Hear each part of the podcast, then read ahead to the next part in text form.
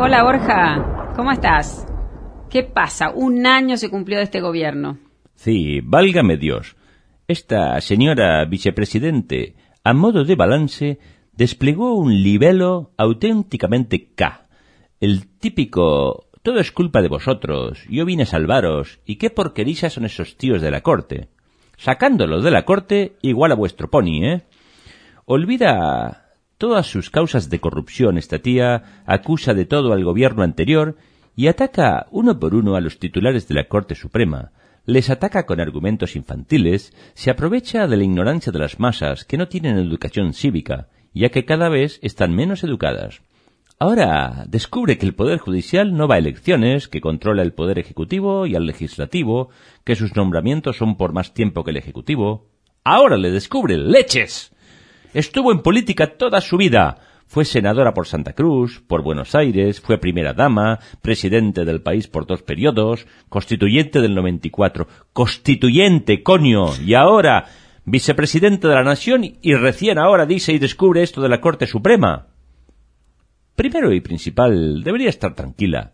El Poder Judicial argentino siempre ha mostrado en general plegarse al gobierno de turno. Ojalá hubiera corregido los excesos del gobierno de Alfonsín, los de Menem, los de la Alianza, los de Dualde, Kirchner, su viuda, los de Macri y ahora Almendaz Fernández.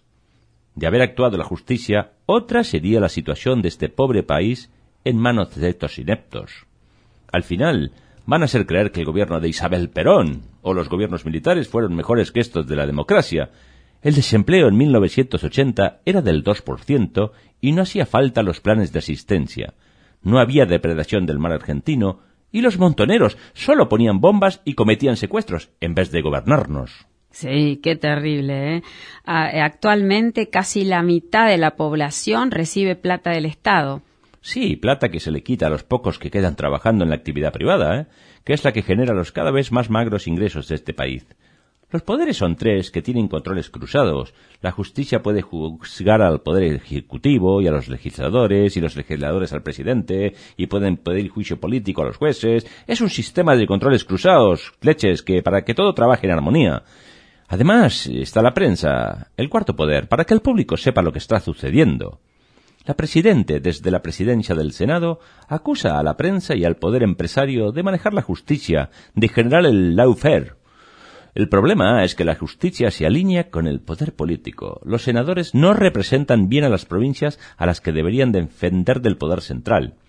Los diputados no representan a la, a la gente que les votó. Y el presidente, bueno, ¿qué decir del títere de Cris? a quien la expresidente reclama que fulmine a la justicia que la cuestiona en varias causas de corrupción notables. Cristina ve la paja en el ojo ajeno y no la viga en el propio ojito. Hace muecas, maltrata a los jueces que la escuchan y no atina que no atinan estos jueces a hacerse respetar. La Eve de Bonafini hace lo mismo, ¿eh? Se ve que para ella la mejor defensa es el ataque. ¿Sabes, María? En estos días he aprendido a beber de ese horrible brebaje amargo que tomáis por aquí. El Fernet Borja. La mala leche, la ambición desmedida y sobre todo la habilidad de hacerse los boludos de los políticos argentinos.